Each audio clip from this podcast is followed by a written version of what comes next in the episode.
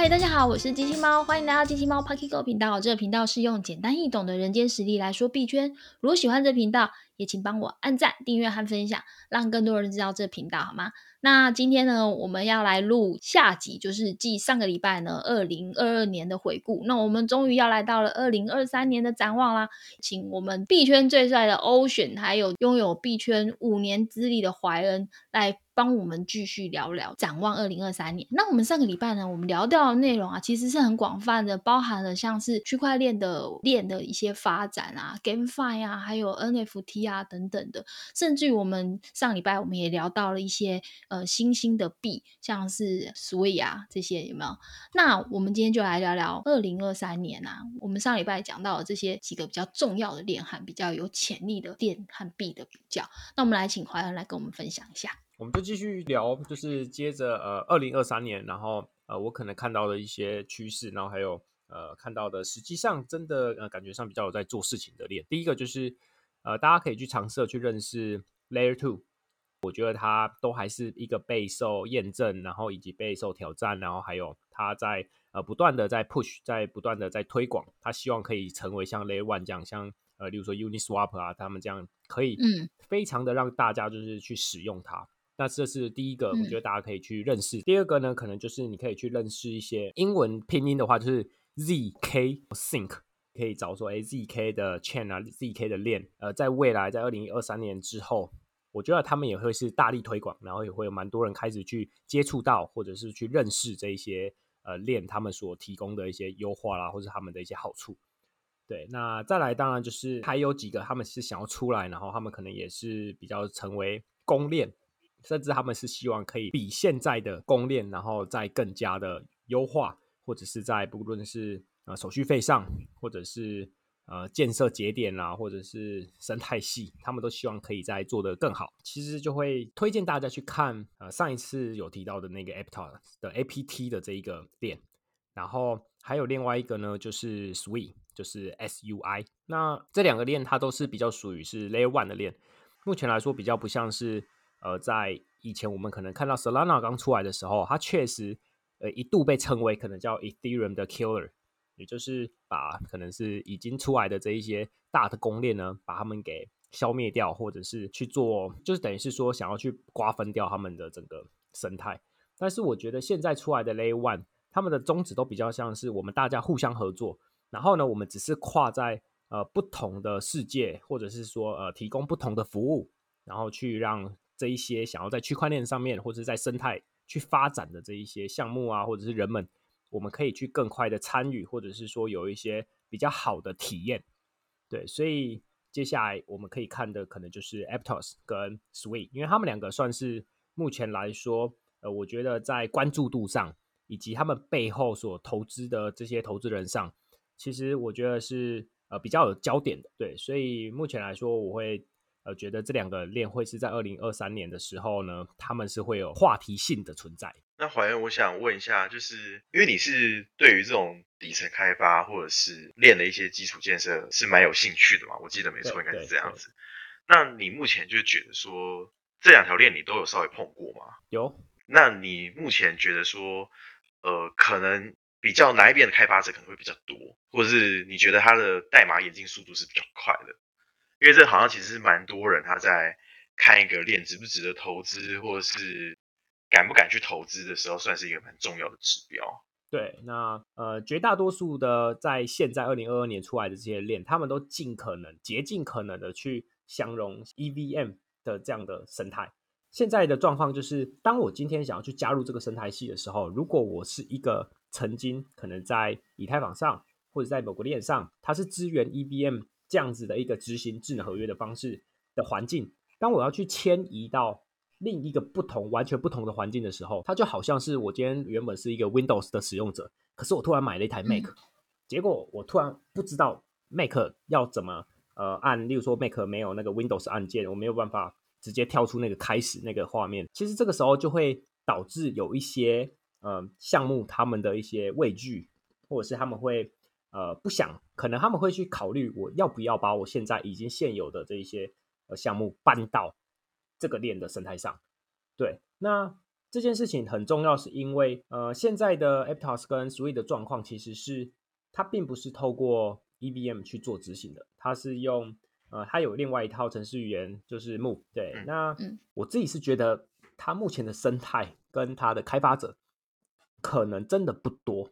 但是我可以从 Aptos 跟 Sui 上面他们的呃整个 community，还有他们的呃 project 的这些像 owner，他们其实很尝试着想要去。呃，用自己当一个示范，然后呢，去告诉呃全世界这一些对于区块链开发啊，或者是对于区块链的未来有一些想象力的人，想要去告诉他们说，呃，其实你可以做到这些事情。然后，如果你要去，他们也尽可能的让这些语言啊，或者是让他们的整个呃上手难度，就是想办法去下降，然后去教育他们的这一些开发者，然后或者是想参与的人，去告诉他们，你们要怎么样很快的加入我们。对，所以其实回到 Ocean 的问题，就是他们现在上面的生态啊，然后还有他们的开发者多不多？我觉得这件事情，我自己是觉得可能真的不多，但是他们现在很努力的，希望把他们的生态做大，然后让外面的人呢看到，然后愿意去加入他们这样子。刚刚呃，欧选跟怀恩都有讨论到，就是说现在这个开发者在以太坊已经开发，就是已经用很久，也很习惯了。那为什么会愿意使用 Move 这个语言？它一定有它特别的好处，或者说它是能够补足以太坊的这个智能合约上面的一些呃缺陷，是吗？还是什么原因会让 Move 这个语言你会这么的看好它？Move 语言的话，目前来说，我觉得应该还是以以太坊的智能合约为主，大家是会比较熟悉的。那嗯，如果以以太坊上面现在最主流的智能合约的。做法就是 Solidity。我们如果拿 Solidity 来去跟 Move，因为我觉得是有比较才会有想法，对，才会有理由。其实应该是说，今天的 Move 它如果本来就只有它，那它可能它的一些相对的一些资产安全或什么就比较不会被放大。但是今天是因为我们如果去跟 Solidity 比较的话，那 Move 它其实做了几件事情，因为 Move 它其实是比 Solidity 还要晚出生的。所以它有一点像是踩着 Solidity 的尸体去做迭代，那他看到了非常多在 Solidity 上面呢去发生的一些问题，再加上其实在 Libra 他想做的是资产为主，就是他想要去做的是货币金融交易为主，所以他更不可以在城市上或者是在执行方面出问题。我觉得其实整体上而言，Move 语言它其实解决的事情，就是因为它必须要保证我今天的资产不会因为某一个。工程师或是某一个不小心的失误或是漏洞而造成太大的损失，甚至是它不可以有损失。所以说，现在的 Solidity 呢，它的问题其实是在于说，不讲它是问题好了，应该是说现在的 Solidity 它给的权限，它给我们开发者去开发智能合约的权限，就像是给你一张白纸一样。它有点像是我今天在现实世界，我给你一张合约，可是这张合约上面我随便你写，这个问题就会发生在如果我不小心，原本预计应该要给 Ocean 可能是一百二十单位的量，结果我不小心多写一个零，变成一千二，那这件事情就会发生资产上面或者是在后面的一些陆陆续续的问题。其实 Move 它并不是说直接的就说，哎，我可能是不会有写错智能合约，或者是超发啦，或者是说。呃，会有一些不会有 Solidity 上面不小心写错的问题。其实，如果因为因为毕竟智能合约就是程式码，程式码就有可能写错。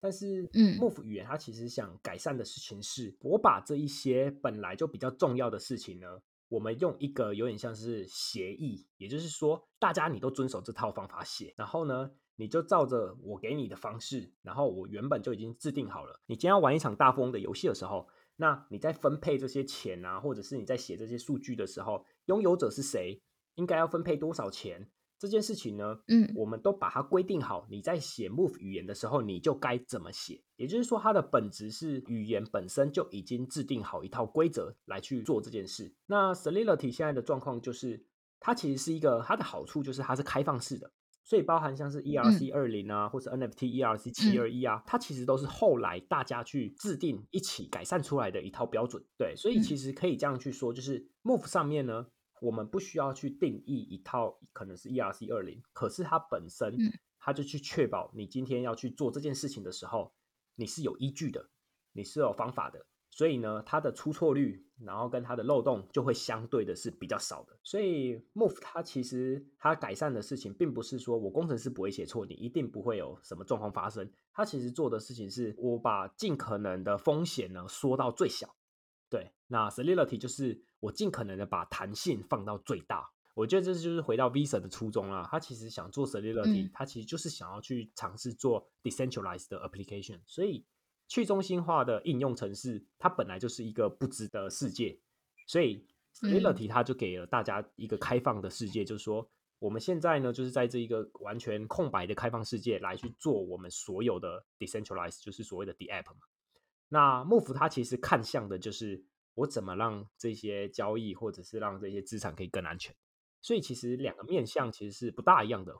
所以我可以预期，说不定两个链。他们未来的应用，或者是上面的使用者，可能也会因为不一样的面向去使用这些链。了解，因为我好像听说，我不是那么懂，就是幕府啊，它的最大的这个优势，好像是就是针对金融场景来做。如果是在做一些金融类的东西的话，它反而是很极具有优势，是比较安全，因为它已经是被规定好，它是很像是一种属于模组化的东西，然后是可以像乐高积木一样这样子。拼来拼去，拼来拼去，把它兜起来，这样的东西，对吗？对，没错。我记得我好像看过你有一个 YouTube 的影片，对不对？就是在讲 Solidity 智能合约的 Pricing 这件事情，对吗？对，可以跟我们来分享。因为我跟你说，这应该是很多人不知道，就是智能合约下面架一个 Pricing 之后，可以让传言中不能修改的智能合约可以修改，会造成大家恐慌的一件事情。嗯，跟我们分享一下。好啊，嗯，我用比较能够想象的方法跟大家解释。今天我们在写智能合约的时候啊，然后当我把智能合约放到区块链上面的时候，那么今天这件事情在理论上，当我放上去的时候，我一开始怎么写智能合约内容，那它后面就是怎么执行阅读这个智能合约的内容。那 Proxy 呢，它做了一件事情。就是呢，我今天在执行智能合约的内容的时候啊，它有点像是我先写好像是刚刚一开始说的那一个第一个智能合约，就是已经放上去但是不能跟动的那个智能合约。这个智能合约呢，我们去想象，现在它已经在区块链上面了，它已经不能被跟动了。一般的理想上面的使用方式，就是当我需要的时候，我就直接的去呼叫，或者是说就是。跟这个智能合约做沟通，然后让他去执行我想做的事情。那 proxy 的意思就是等于是变成是说，我们呢在这一个一开始已经不能被跟动的智能合约，当我今天要去执行这个智能合约的时候呢，我不是直接的去执行它，我可能今天是跟 Ocean 讲，或者是跟机器猫说，我就说，哎，我今天呢有一份合约在那边，你可不可以去帮我执行我的那一份合约？但是我们要回来想啊，就是其实呃，机器猫跟 Ocean 都是我写好的合约，但是他们只是说他们会依照我的命令去帮我去执行我后面最后面的那一个合约。你的意思是说，所谓的智能合约的 Pricing 这件事情，就是我们都知道币圈的智能合约是怎么做，就是例如有一个合约，它的合约程式语言的写法，白话文说法就是每年的三月十五这一天。我要付给爸爸一百块钱，这就是智能合约的程式语言就是这样。接下来第二个就是 Pricing 就在后面了。这个 Pricing 呢，就是所谓代理嘛，它的代理就是爸爸是谁。当我去执行的时候，他就会把这个“爸爸”这个字挖空，然后呢，爸爸才是真的后面的另外第二个合约。爸爸随时可以改，你的爸爸可以是 A，可以是 B，可以是 C，可以是 D。所以说呢，当我去执行。我要在三月十五付钱给爸爸的时候 p r a s y 就说爸爸是大明，然后你就付钱给大明。下一次的三月十五是爸爸是小胡，然后他就付钱给小胡，是这个意思吗？对，没错。其实对于我们这种小白，尤其是已经很久不写程式的小白来讲的话，我觉得很难。尤其是智能合约，我觉得它好像是一个很神秘的东西。那这么神秘的东西，又好像又容易被操控，之后就会觉得。区块链根本就好像哪里不能相信的感觉，但这时候我就会觉得说，充满了一种梦想，就是好像幕府因为有框框，所以被规定的很好。我会比较倾向走向幕府的地方，因为我一直在网络上看到，就是幕府好像是比较安全嘛，然后更适合做一些呃，就是跟金融相关，主要就是它的宗旨就是保护资产安全。那在区块链的世界里面，对于我们而言，资产的安全好像就是我们最在乎的事情。但是刚刚听到你说，现在拥抱幕府的人并不是很多，到底是什么原因？是因为它不够自由吗？会让大家觉得绑手绑脚，还是说其实只是因为它才刚开发，所以它还需要，比如说明年或是明后年，它就会被大大的应用之类？就是说，它现在只是没人用而已。嗯，我我觉得如果直接讲它。没有，就是是呃用的人不多这件事情，可能真的会被占。但是我觉得其实是这样，它确实是刚开始就是在发酵。然后呢，其实很多的项目啊，或者是开发者，或者支持者，或者 contributor，其实大家都是在它的背后，现在在默默做事情。那我觉得它其实是相对于现在大家所看到的，就是能够直接体会到的这一些公链上面所。提供的一些服务，或者是他们的项目，或者是他们开发者，相对来说，当然 Move 感觉上好像少了很多，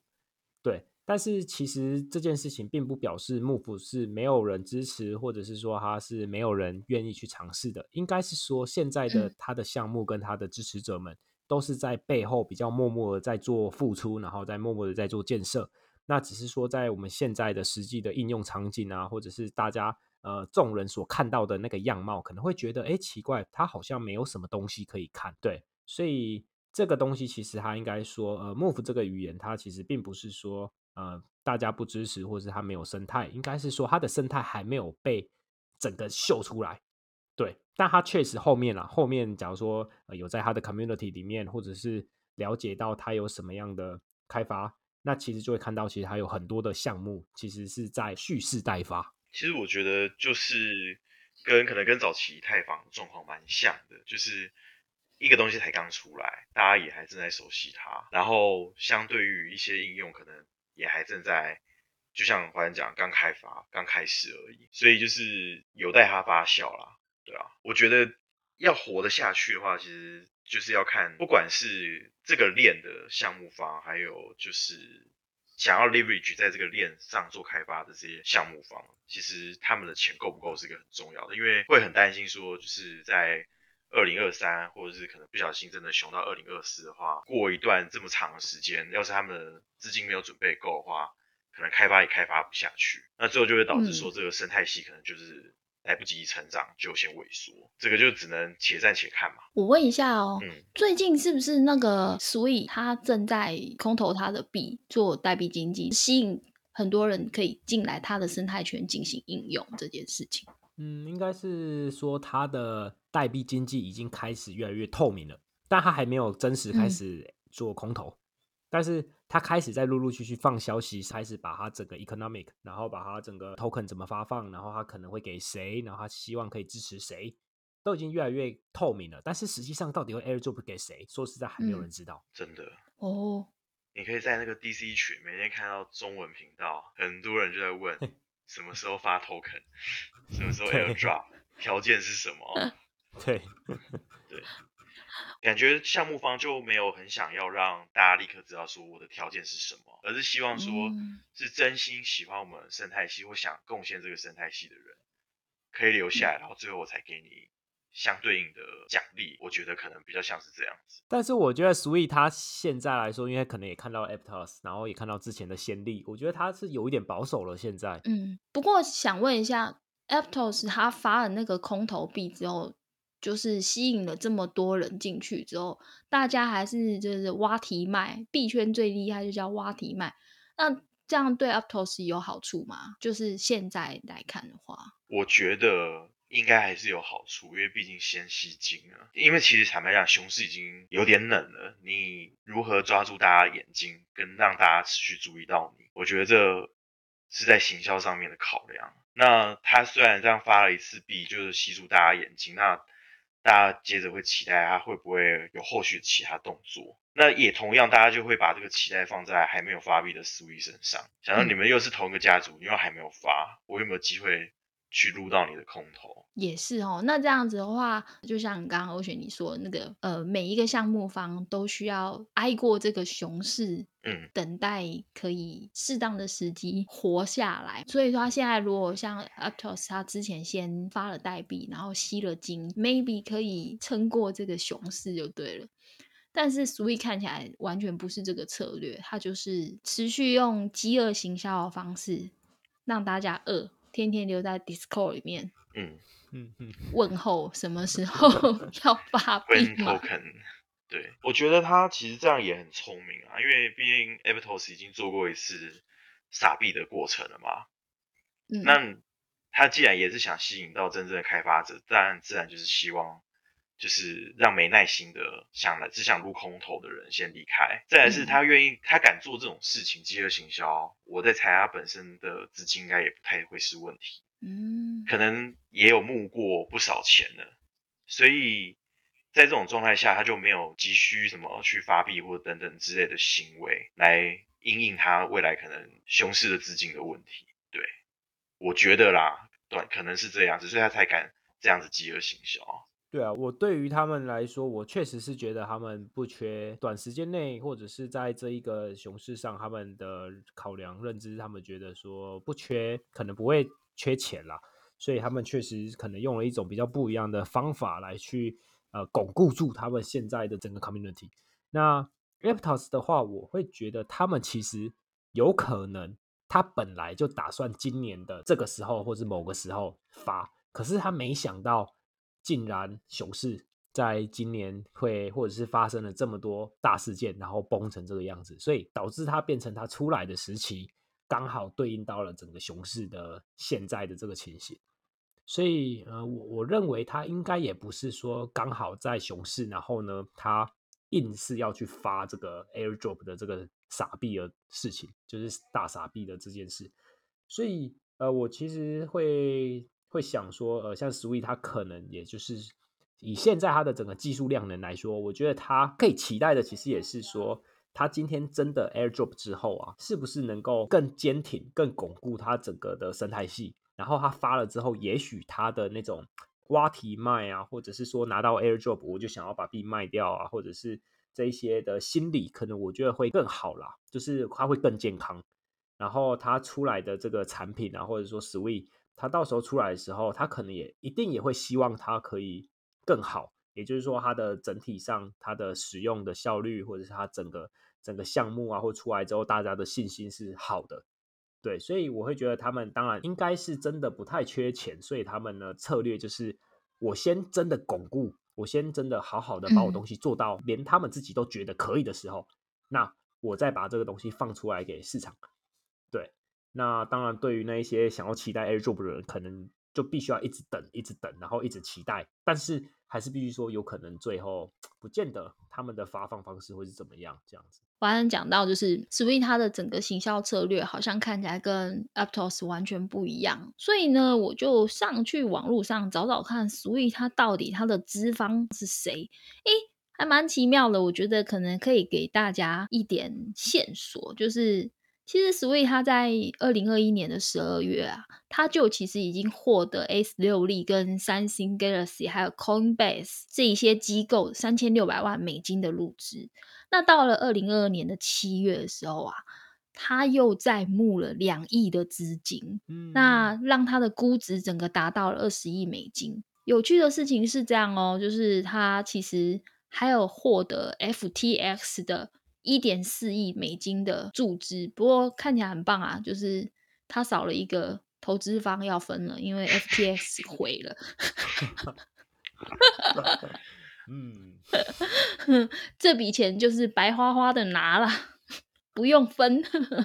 哦，所以看起来其实 Sweet 后面的这个投资方还蛮坚强的哦，因为刚刚讲 S 六力其实是整个币圈里面投资创投来讲算是很有名的一个，他到处投到处撒。那我觉得比较特别的是，如果有三星的话，还有这个 Coinbase 的话，我觉得就有趣了。它很有可能从这两个投资方的角度来看，可能会是跟一些交易还有跟元宇宙会有相关。嗯，对啊，其实我看得出来，Sweet 他想做的其实也真的就是交易的效率这件事情。然后他其实也想要走向可以真正走向 gaming，也就是不论是不是 gamefi，但是他还是希望有没有机会可以走向就是比更落地，然后可以有更多的应用，然后它可以把效率可以拉到比较好的水准这个样子。而且我看了一下那个 Sweet 的 ecosystem 里面啊，它还蛮有趣的。它呃里面除了就是 NFT 之外，它也有 gaming，然后还有网址，还有 DeFi，还有所谓的 SocialFi，还有钱包。它整个生态链其实虽然没有像其他的链这么的丰富，但是一些比较实用的功能都在它的生态里面，其实已经在长出来了。我觉得蛮有趣的，对啊。好，那我想说，上次我记得好像之前有在 Ocean 的碧海潮生的呃 IG 里面有看到一则贴文，我觉得也可以请 Ocean 跟我们分享一下，就是撸空头这件事情，怎么去撸 Sweet 空头，以及撸空头有没有什么特别要注意的事情啊？我觉得先讲说撸空头要注意什么好了，因为其实撸空投这件事情，就是很多时候代表你要去在链上做一些互动。或者是做社群任务，那做社群任务的话，呃，可能有些也会要求你的钱包，就是呃，也要跟他的链做一些互动。那这时候其实就可能很多人会产生一个疑问，疑问说，哎，不就是钱包跟链做互动吗？为什么要小心，或者是要小心什么？其实有时候就是怕说，可能是。这个智能合约它会有一些漏洞，或是他没注意到的地方，就被有心人士利用。那现在会发生什么事情呢？假设你去跟这个呃有漏洞或是被人利用的一个恶意的合约去做完互动之后，可能就有机会把你的钱包的一些控制权交予给别人，那别人就可以做什么事情？就可以把。你钱包里面的钱可能就全部转走，所以在这边就会先就是希望大家，假如真的要去做一些链上互动的时候，第一点就是一定要开一个全新的钱包。嗯，对你用一个全新的钱包，然后放一点点需要去互动的资产，然后去做互动就可以了。对，不用到是说哦要丢很多进去，不用，因为互动通常都是链上一些手续费等等之类的。对，所以这个我觉得也算是唯一一点，我觉得值得注意的跟。也是非常非常重要，一定要注意的，就是开心钱包去做互动，这是第一点。好，对，没问题。嗯，然后至于说 Sweet 它可以有什么样的一些它的入空头，其实说实在就，呃，我觉得啦，我觉得就是因为我们那篇文章里面是写说，哦，你可以去说链上做一些交互，比如转账，然后再来就是去 mint 个 NFT，然后去玩一下二零四八，然后。呃，也命了一个二零四八的 NFT，那个其实在我们 IG 的天文有介绍。那这个部分呢，其实就是属于我刚才讲链上交互的部分。那目前到底 Sweet 它会不会把这个部分列为公投的标准？我觉得我自己也是打一个问号。可是为什么我们还是会去写这篇贴文呢？原因是在于说，其实根据以往的一些呃公链，它要发币的时候，它都是会根据这部分。假设你在链上有做活动交易记录等等的话。那我你又做的次数又够多，我可能认为你是一个积极的使用者，然后再参与我们的测试，所以我自然应该要给你一些奖励。所以我们那篇贴文的目的就是主要是跟大家说，哎，或许我们可能没办法参与高端的开发或等等之类，那我们可以用一种比较轻松简单的方式来参与链上的一些交互，然后留下一些记录。那假如万一官方有发币的话，它或许就会成为一个标准之一。对，嗯，那这个就是呃，贴文上面就是有介绍一些任务。那其实我觉得最后面还有一点，就是在录空投的时候要有个心态，就是呃，真的要保持一个轻松愉快的心情去录，不要认为说你今天录一定就是会有钱，因为很多时候可能是你可能少做了某些动作，或是次数没有达到，交互次数没有达到，你就不达到他们发币的标准，发空投的标准。那你就拿不到。我举一个最近的例子好了，就是最近其实呃，Uniswap 有收购一个，就是可以一次打包买好几个 NFT 的一个项目。然后那个他说，那他现在就是你曾经有在那个项目上面去呃使用过两次，我记得没错啊，条件应该是这样子。嗯，使用过两次的话，你就可以拿到三百美金。嗯，Uniswap 就送你三百 USDC。然后呢，我自己那时候看到这消息的时候，我蛮开心的。为什么？因为我曾经用过好几个钱包去打包买一些 JPG 这样子。可是我仔细去细算之后，我后来就是真的有符合他两次的标准的，大概就是只有六十 percent 的钱包，所以代表我其实另外四十 percent 可能只使用过一次而已，那他就没达到标准。那所以这个地方就是跟大家讲说，第一个你可能就是会基于某些原因而最后领不到这个空头，所以真的就是不要抱着一个太功利或者就是说绝对要赚钱的心态来撸，就是轻松愉快，哎，有的撸就撸。有想到做就去做，那就是真的有发给你的时候，你就很开心接受这一笔钱啊。没有的话，那也没关系。对，所以我觉得撸空头最重要三件事。我觉得还有一个很重要的事情，就是你如果他真的空头币给你的时候，嗯，币圈还是挖题卖，真的就是第一时间就把它大部分都先卖掉。哦，对啊，对啊，这个也是一件很重要的事情啊。对啊，因为像我去年吧，哎，对，是今年，就是呃，在 OpenSea 上面，我其实都有做一些 NFT 的交易。那时候不是就有一有一种币嘛，就是好像是 O 开头的。然后那时候不是他就说，如果你有在 OpenSea 上面有交易 NFT 什么什么什么一些条件，嗯，那么他就会直接发空投币直接给你。嗯嗯。那我第一时间知道有这件事的时候，可是我懒得去。领那些币，因为我觉得他就是 maybe 是垃圾，maybe 是什么，反正就是我不是很想领。嗯，但是呢，数量还不少。嗯，我就这样白白的错过了那个挖题卖的好时机。那我有些朋友其实领到了，他就真的领了，然后就真的去挖题卖，那也赚了一点点钱。对，我说我会觉得，如果你真的领到空头，就是可以把大部分的。币就是先把它活化一下，这样子。对啊，我蛮认同机器猫讲，就是当你领到空头的时候，其实就记得啦，可以的话先套现一些啦。然后再来就是有些人可能会没有全部套现，我觉得也很好，因为可能代表你对这项目真的很有信仰。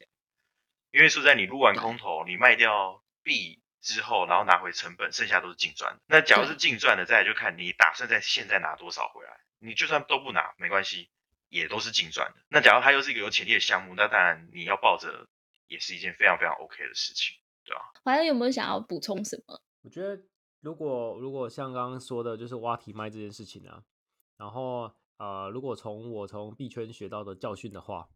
我自己会觉得说，其实如果你真的相信这一个项目，或者是你想要在未来再去参与它的可能性，那我会觉得说，嗯，刚刚。呃，不论是机器猫或者欧璇提到的，就是你可以先卖掉一部分这件事情，其实我会觉得是一个比较良好的，因为它呃不只是你可能在心灵上你会比较平静，然后或者是你不会一直看着盘以外，呃，其实我在币圈上学到一件事，就是当今天真的真的有一个项目或者是今天牛市来的时候，不论你是一万七去买比特币，还是两万二去买比特币，或者甚至你是三万去买比特币。其实你后面它都是赚钱，你不要在六万八的时候买就好。对，所以其实今天的这个空头，它到底 airdrop 完之后，你会很焦虑，它你到底要不要挖题卖？你要不要比别人卖的快？我觉得其实都不用担心，你可以就直接先卖。但是呢，如果你真的相信它，你不论什么时候把它买回来，我觉得其实都是可以的。对，但是你就是真的一定要看好，然后那个时空、那个背景、那个时期，就是对，就是机器猫说的，不要买在六万八。对，就是还是要做一 点功课这样子。对啊，没有错。好，所以我们来小小总结一下二零二三年好了。我们认为二零二三年就是还是会有一些很不错的东西。那区块链应该是还会持续发展。那至于像我们今天提到的有关于 Move 或者是 Solidity，或者是以太链，或者是 Aptos，或者是 Sweet 等等的。在这个新的公链上面，他们还是会持续的在发展，以及很有可能会来自于不同的面向的应用等等的。那大家呢，还是可以持续去关注。那如果说你对于这个 Sweet 它的空投呃有兴趣的话，也可以去关注一下他们的 Discord。